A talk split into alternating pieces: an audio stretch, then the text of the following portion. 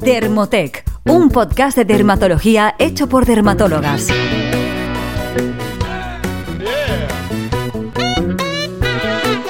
Bienvenidos de nuevo al podcast de Dermotec, un podcast hecho por dermatólogas en el que tratamos los temas más actuales sobre dermatología, estética y cosmética. Ya sabéis que en nuestro podcast os enseñamos a cuidar de vuestra piel y de la de los demás. Yo soy la doctora Sofía de Asís y hoy estoy con Sara Gómez. ¿Qué tal, Sara? ¿Qué tal, Sofía? ¿Cómo estás? Muy Pues bien. Bueno, en, en este episodio os hablaremos sobre un tema que creemos que os preocupa a muchos de vosotros.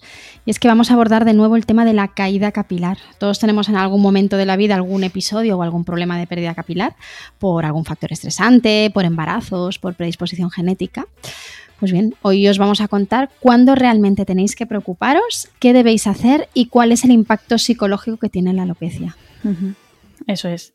Y para realizar este episodio hemos contado con el apoyo de Cantabria Labs, que como muchos sabéis eh, es un laboratorio español que entre otros aspectos está comprometido con el tratamiento de la alopecia.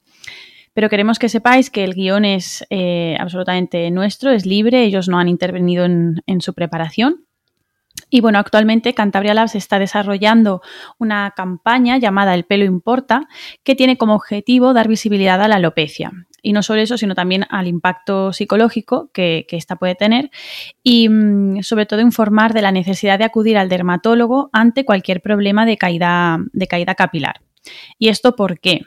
Pues bien, eh, sabemos que el retraso en la valoración por un profesional adecuado, que hay que recordar que en nuestro país es el dermatólogo formado por Viamir, implica un retraso en el diagnóstico, pero también puede eh, provocar un gasto económico importante, que además a veces va a ser eh, innecesario, y sobre todo eh, va a retrasar el tratamiento adecuado, lo que en ocasiones hará pues, que la alopecia ya llegue a las consultas en un estado más avanzado o que tenga un porcentaje más grande que sea irreversible y que por supuesto pues, a largo plazo quizás estemos llegando un poco tarde y los resultados pues, sean algo peores.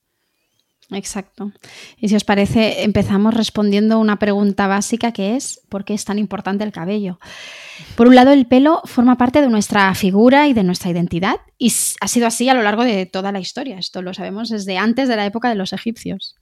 La calidad del pelo, su salud y su estética influyen en nuestra imagen personal y también en nuestra autoestima.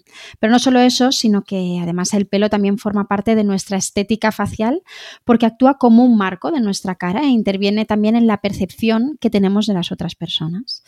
Y todo esto pues, nos lleva a la necesidad de cuidarlo y de mantenerlo sano a lo largo de toda la vida. Eso es. Bueno, y si nos seguís, ya sabréis que existen distintos, tipos de, alopecia, perdón, y que la clave del éxito a la hora de cuidarnos en este sentido es un diagnóstico correcto y precoz por parte del dermatólogo. De hecho, las consultas por temas capilares en dermatología son muy, muy frecuentes, pero ya no solo en dermatología, sino que, según algunos estudios, ya en atención primaria, que son los médicos eh, bueno, que tenemos más a nuestro alcance y que ven de todo, las consultas por el dos temas capilares eh, pueden llegar a suponer el 5% del volumen de, de visitas que tienen, o sea que es muy, muy elevado. Y bueno, para, para, empezar vamos a ir introduciéndonos un poco, vamos a comentar que los humanos de forma natural tenemos cabellos que van a pasar, bueno, que los cabellos pasan en, van pasando por distintas fases. Por un lado la fase anagen, que es la fase de desarrollo y de crecimiento, que es la más larga. Eh, luego está la fase de catagen, que es la más corta, y la fase de telógen, que es el momento en el que el, el, el pelo cae. ¿no?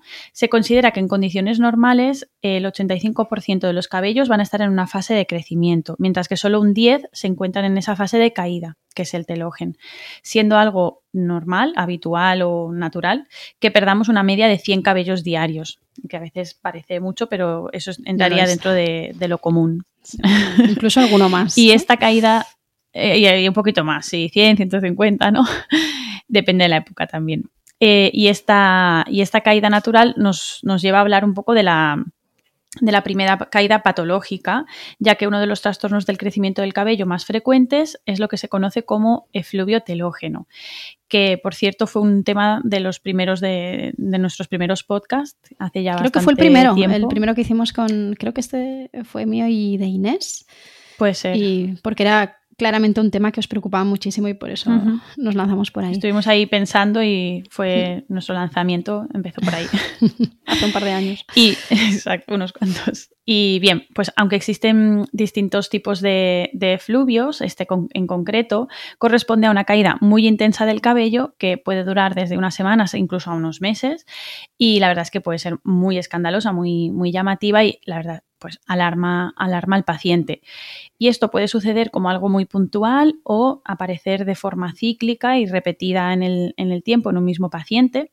Y también hay casos que aparecen de forma espontánea, mientras que en otros sí que se consigue ver o encontrar un factor desencadenante. Esto puede ser un posparto, una cirugía, un periodo de estrés intenso, etc.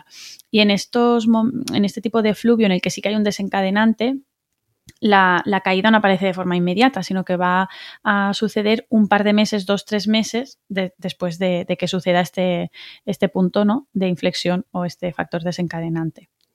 Exacto, como bien dices, en el caso del efluvio, los pacientes suelen venir al médico porque es tan intensa la caída que, ¿no? que se, suelen, se suelen asustar.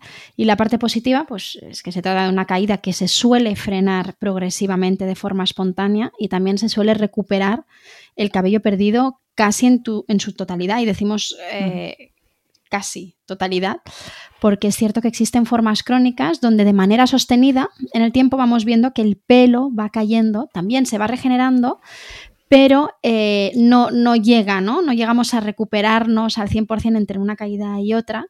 Y lo que sí es cierto es que en este caso no vemos el clareamiento clásico de la alopecia androgenética o de, o de otras alopecias. Mm. Este tipo de fluvio crónico que estás diciendo es típico, típico de un poco nuestro perfil, ¿no? Mujeres, eh, jóvenes, eh, activas. embarazo, embarazo. Sí, ahí se junta. Se junta Así que el, el entendemos. Exacto, nos ponemos en vuestra piel. Y, lo que decíamos, ¿no? ¿Cuánto vamos a tardar en recuperarnos de, este tipo de caída, de un efluvio telógeno, por ejemplo? Pues debemos tener en cuenta que el cabello crece alrededor de un centímetro al mes, así que vamos a necesitar meses, incluso años, a veces decimos meses, pero realmente cuando lo vives te das cuenta que no son meses, que suelen ser años, para recuperar totalmente, según lo largo que tengas el cabello, ¿no? Para recuperarte al 100%. Eso es. Sí, hay que tener un poco de paciencia. Una vez asumes el diagnóstico y lo entiendes y te lo explican, pues a veces hace falta paciencia. y, Más que fármacos. en relación a esto, exacto. En relación a eso, exacto, a los tratamientos, es necesario tratar este tipo de, caída. A ver, en líneas generales, normalmente lo que decimos es que no. Lo que pasa es que es verdad que hay pacientes que se benefician de empezar o de llevar a cabo algún tratamiento médico, aunque sea de manera temporal, que acelere esta recuperación. Pero bueno, siempre eh, explicando al paciente que lo natural, la evolución natural de este tipo de caída es que poco a poco mm, vaya menos la caída y que a partir de ahí, poco a poco, vayan a recuperar eh, su densidad capilar natural. Pero bueno, sí, en ocasiones sí, damos tratamiento porque ayudamos a, que, esa recuperación sea más rápida, tratamiento médico o a veces suplementos o nutricosméticos, eh, que aunque no sea de algo, no sea un tratamiento curativo, ayudan a que el folículo disponga de todos los nutrientes necesarios para regenerarse y desarrollarse en las mejores eh, condiciones, porque aquí hay que recordar un dato que es curioso, pero a la vez importante para entender el porqué de algunos tratamientos es que el pelo es una estructura eh, muy activa a nivel celular en el ser humano. De hecho, es la, estructura más activa solo después de la médula ósea. Por eso consume tanta energía y por eso es importante para mm, que pueda desarrollar esta actividad celular que tenga todos los nutrientes necesarios. Esto es increíble, ¿eh? yo lo he aprendido preparando este podcast. Eh, hmm. ¿no? ¿no? lo hubiese dicho nunca que el pelo consumía tanta energía. Increíble. Bueno, y por otro lado tenemos eh, la alopecia androgenética, que es este tipo de pérdida capilar que, entre otras cosas, lo que muestra es una miniaturización del folículo piloso cuando los dermatólogos lo evaluamos con el dermatoscopio, que ya sabéis que es este aparatito que llevamos siempre en el bolsillo para, para mirar la piel a mayor detalle. Entonces, eh, esto sí que probablemente ya todos lo sabéis, este tipo de alopecia necesita tratamiento crónico y afortunadamente, pues actualmente sí que disponemos de tratamientos médicos efectivos. Y además hay un montón de mitos alrededor de este tipo de alopecia que afecta tanto a hombres como a mujeres y que probablemente corresponde a la clásica imagen que tenemos todos en la cabeza sobre la pérdida capilar, ¿no? Una persona sin pelo, ¿no? O una persona calva. sí, que esta zona Sí, se pierde, zona eh, se pierde cabello en la zona parietal, esto es un clásico, pero es cierto que en mujeres vemos algún cambio de patrón, hay alopecias más difusas, es complicado, pero bueno, es un poco la idea que tenemos todos en, la cabeza y sobre todo pensamos en hombres, pero no os olvidéis que afecta muchísimo a mujeres. Sabemos, por ejemplo, que existe una predisposición genética para esta alopecia, es decir, que si tenemos un padre, una madre, hermanos, abuelos que han sufrido alopecia androgenética o que la sufren, es mucho más probable que nosotros la presentemos, pero no tiene por qué. ¿Vale? A veces vemos familia donde hay muchísimas personas con alopecia y de pronto uno de los miembros de esa familia tiene muchísimo pelo. Esto puede pasar, siempre se buscan explicaciones, ¿no? Los pacientes siempre intentan justificarlo, pero esto que sepáis que puede pasar porque es una enfermedad que tiene una herencia que llamamos poligénica, es decir, que implica distintos genes y distintos factores que o no conocemos o no vamos a poder controlar. También sabemos que cuando la alopecia aparece antes de los 25 años, es decir, ya hay una pérdida de cabello en la zona de la coronilla o hay una pérdida de densidad en la zona de la raya del pelo, que esto lo vemos mucho en mujeres, eh, va a ser más probable que esta alopecia sea importante y que además vayamos a necesitar tratamiento farmacológico a largo plazo. Estos son pequeños signos de alarma que debemos tener en cuenta. Así que como resumen, y esto es muy importante, si el inicio de la alopecia, de la pérdida capilar, es temprano, ¿vale? Estamos hablando de personas de menos de 25 años, de menos de. Sí, de 25, incluso de menos de 20 años. Si hay una pérdida evidente de densidad en la zona de implantación del cabello o de las entradas y en la zona interparietal o bien de la, es decir, en la zona de la raya del pelo o de la coronilla, o sea, además notamos que hemos perdido mucha densidad al hacernos, por ejemplo, las personas que tenemos el, cabello largo, una cola, entonces nos deberían saltar las alarmas y deberíamos acudir al dermatólogo. Muy importante, tiene que ser el dermatólogo, que es el especialista eh, de la piel, del cabello y de las uñas, porque el retraso en el diagnóstico es lo que decíamos, aparte de costarnos muy caro, puede llegar a costarnos muy caro económicamente, va a hacer que haya una parte eh, de pérdida de cabello irreversible y es lo que queremos evitar a toda costa. Sí. Y además de estas dos causas de, caída capilar que hemos comentado, el efluvio telógeno y la alopecia androgenética, que son las más frecuentes realmente con, diferencia, sí que vamos a comentar otras y vamos a ver un poco eh, en lo que nos hemos centrado, ¿no? En cuándo hay que, acudir al especialista. Dentro de las alopecias no cicatriciales, eh, como las dos que ya hemos dicho, otra muy conocida y que resulta exagerada o alarmante cuando aparece es la alopecia areata. Esta se sabe que tiene un origen autoinmune y eh, el debut, a veces el inicio de, la alopecia, se relaciona con un pico de estrés y también eh, está muy asociada a las alteraciones del tiroides. Entonces esto también se suele mirar cuando se diagnostica. Esta alopecia, que es muy característica realmente en los casos típicos, aunque hay excepciones que se manifiestan de otra manera, eh, lo que va a presentar el paciente son unas placas redondas sin pelo, lo que llamamos placas alopécicas. pueden aparecer habitualmente en el cuero cabelludo, aunque también aparecen en cualquier otra zona pilosa. No es, tan raro ver alopecia areata en la zona de la barba o incluso en las cejas. Y lo típico es que esta, esta alopecia aparezca de forma brusca. Entonces, en las mujeres o en los pacientes con el pelo largo ven mechones que caen abundantemente y que, vamos, o de repente ven como una placa, una zona de pelo, a lo mejor pues como una moneda de dos euros sin pelo. Y, y en el momento en el que se dan cuenta, al ser algo llamativo, normalmente en estos casos también suelen consultar con el médico. No son los típicos pacientes que su diagnóstico o su tratamiento se suele retrasar mucho porque al ser algo tan evidente y tan... Sí, exacto. Suelen acudir al médico. Si pueden el dermatólogo porque lo tienen al alcance al dermatólogo, pero si no, por lo menos consultan con un, con un médico. Y esta sería la alopecia areata, no cicatricial y autoinmune. Mientras que por otro lado, tenemos un grupo muy extenso y variado de alopecias que se conocen como cicatriciales. Estas, como su nombre indica, no van a ser reversibles, por lo menos no, no se puede recuperar eh, todo lo que se ha perdido, porque los folículos pilosos, debido a este proceso de inflamación tan intenso, van a ser eh, sustituidos poco a poco por un tejido fibrótico parecido al tejido de una cicatriz, por eso tienen este nombre. Y por eso en ellas es cada vez insistimos en lo mismo, muy importante el diagnóstico precoz para instaurar el tratamiento más adecuado lo antes posible y evitar, por lo menos nosotros lo que decimos siempre es, una vez se diagnostica, evitar el avance, frenar la inflamación y luego, en la medida de lo posible, recuperar ese porcentaje que, se pueda recuperar, que siempre puede haber una pequeña parte, pero sobre todo es evitar el, eh, evitar el avance de la, de la enfermedad. Dentro de las cicatriciales, ¿qué, alopecias podemos encontrar? Algunas son muy conocidas, como la alopecia fibrosante frontal, que, ahora existe mucha investigación al respecto y sí que es verdad que, se habla bastante de este tema, pero también el líquen plano pilar o la celulitis disecante o la foliculitis decalvante, que son eh, bueno, menos, menos habituales o menos frecuentes, al menos en nuestro medio. ¿Y qué signos de alarma podemos eh, eh, tener en cuenta o deberíamos tener en cuenta en estos casos? La presencia de molestias intensas o un picor intenso o incluso dolor en el cuero cabelludo, la aparición de granitos rojos, lesiones pustulosas, granos de pus, incluso costritas. Entonces, aquí es muy importante eh, saber que incluso estas alopecias a veces pasan desapercibidas en los momentos eh, eh, iniciales, en los estadios iniciales, porque bueno, todo el mundo a veces le pica el cuero cabelludo, todo el mundo a veces pues tiene alguna costrita, eh, bueno, todo el mundo, mucha gente, muchos pacientes. Entonces, incluso hay veces que se diagnostican erróneamente como una alopecia androgenética y se llegan a trasplantar estos pacientes, claro, con resultados mucho más insatisfactorios porque este tipo de alopecias en, líneas generales no siempre, bueno, no son candidatas a trasplante, solo en casos muy puntuales con, con tratamiento médico y que estén muy estables.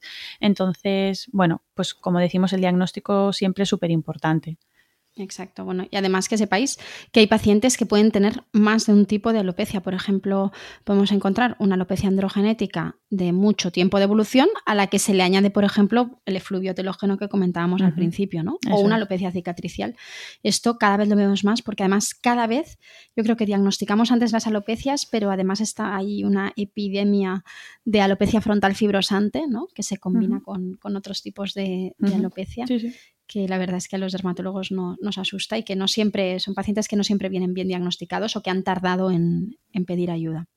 Y luego, otro aspecto que nos parece interesante es la relación que creemos que tiene el estrés con la caída capilar en general, aunque lo que realmente sabemos es que los folículos pilosos tienen receptores para las hormonas que están relacionadas con el estrés. Pero realmente, ¿qué, qué relación tiene ¿no? el estrés con la caída capilar?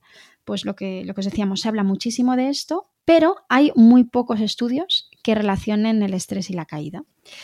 Para empezar, parece ser que la alopecia androgenética no está relacionada con, con el estrés, pero lo que sí que sabemos con certeza, esto está bien demostrado, es que el estrés mantenido se relaciona con la aparición de canas.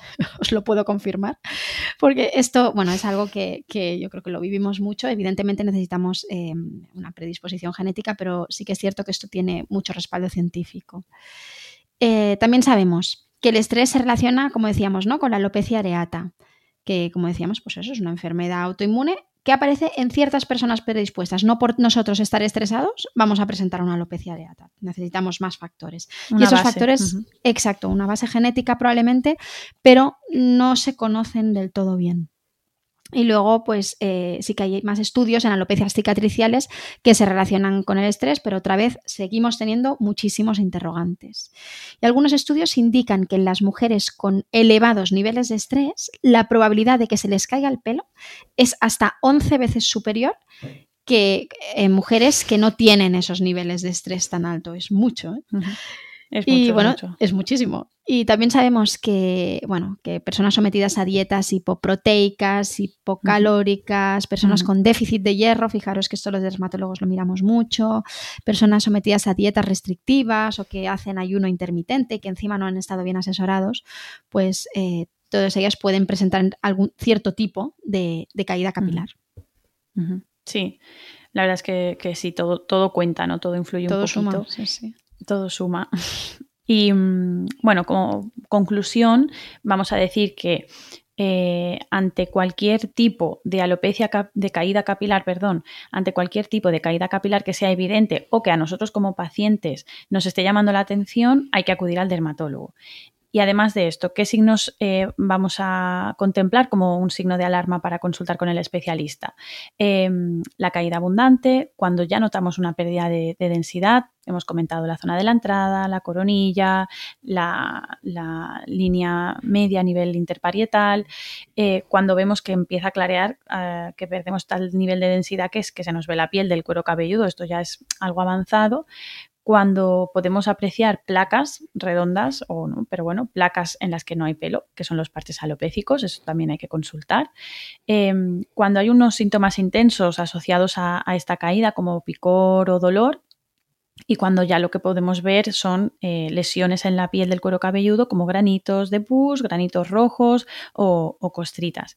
Y mm, aquí hago un pequeño inciso, Sara, no sé si tú sabías esto, pero algunos estudios nos indican que cuando un paciente ya es consciente de que ha perdido densidad capilar, o sea, ya el paciente consulta porque ha perdido densidad, no porque ve pelo, sino porque ha perdido densidad capilar, la pérdida puede llegar a estar rondando ya el 50% de, de, lo que tenía el paciente de inicio. A mí me ha parecido muchísimo, la verdad. Es una locura, es una locura. Es verdad que también muchos de ellos tienen una alopecia androgenética y el hecho de que sea tan progresiva y lenta, yo creo que hace que se retrase la consulta al médico.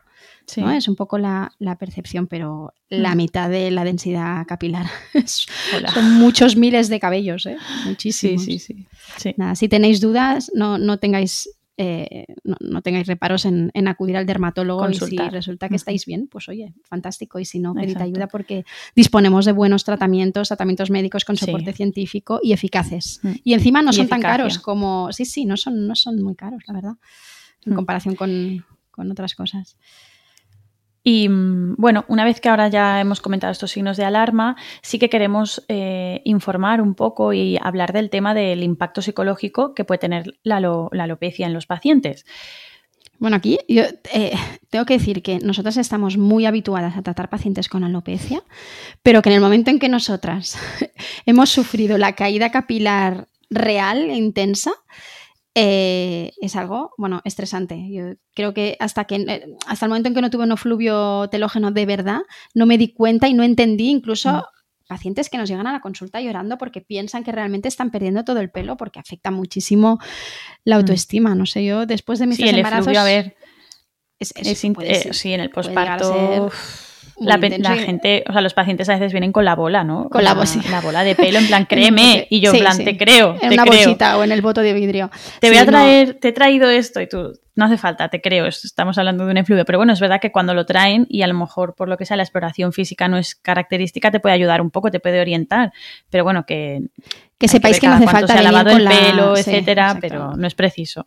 No vengáis, no vengáis, por favor, con la bolsa de pelo, no hace falta. No es, no es necesario, pero bueno, yo aquí estoy totalmente contigo, Sara, porque también en el posparto, eh, yo en el segundo fue duro, mucho más duro que en el primero el tema del, efluvio, pero sobre todo, no sé si a ti, te, pasaba, es que me molestaba muchísimo. Duele. Una vez ya sabes que no vas a que no vas a, perder todo el pelo y que se va, puede ir recuperando y además que hay tratamiento si quieres para, para acelerar la recuperación. A mí me molestaba muchísimo tener la casa llena de pelos. O sea, la ropa con pelos, los hombros con pelos, eh, el suelo con pelos, allá donde iba con pelos. Entonces era como molesto, ya no solo por... Los niños comían eh, pelos, ¿no? los míos sí. Claro, aquí yo, hay una cosa que, Es muy molesto. Es muy molesto y además puede llegar a ser molesto porque mm, esto puede que algún paciente, algún, eh, alguna persona que nos escuche le haya pasado, pero puede llegar a doler el cuero cabelludo. A mí me ha pasado una vez y dura semanas y es muy desagradable porque además... Y tanto no se justifica, o sea, cuando exploramos un cuero cabelludo que duele, normalmente no vemos nada. Entonces el paciente acaba muchas veces incluso en el neurólogo con fármacos para controlar esa especie de pinchazos o, de latigazos que encima se irradian. Bueno, que sepáis que nosotras os entendemos porque lo hemos vivido y que puede llegar a ser muy desagradable. Sí, sí. Te tocas el pelo y al moverlo parece como que te, duela, te duela la raíz, te, te moleste, sí. Pues nada, que sepáis que todo esto es normal y está descrito. Así que nada, podéis venir a nuestras consultas y os intentaremos tranquilizar porque al final os recuperaréis solos y solas. y ayudar. Y ayudar, sí, que al final es lo que cuenta.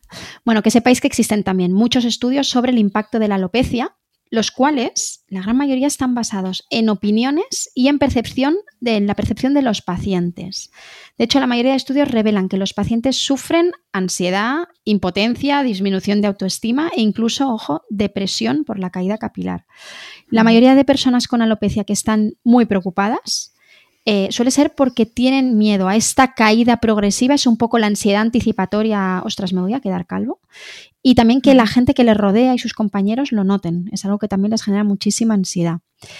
Y se sabe también que la insatisfacción de los pacientes con su propio cabello conduce a una insatisfacción general con su imagen corporal y a una disminución de la calidad de vida. Todo esto está medido con escalas de calidad de vida y, se demuestra en, muchos estudios. Y en general parece ser que el impacto psicosocial es más importante en las mujeres que en los hombres. Bueno, a, continuación nos vamos a ir dando datos un poco más concretos porque la verdad es que hay, hay estudios que, nos dan información interesante.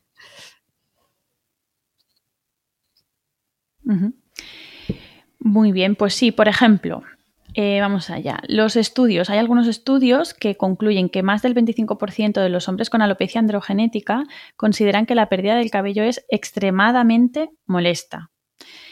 Y en estos mismos estudios, el 65% eh, refería que la molestia o la angustia que le generaba la alopecia era moderada. Es decir, el 90% de los encuestados o era moderada la molestia o ya era extrema. O sea, muy poca gente estaba poco, poco molesta con su, con su caída capilar.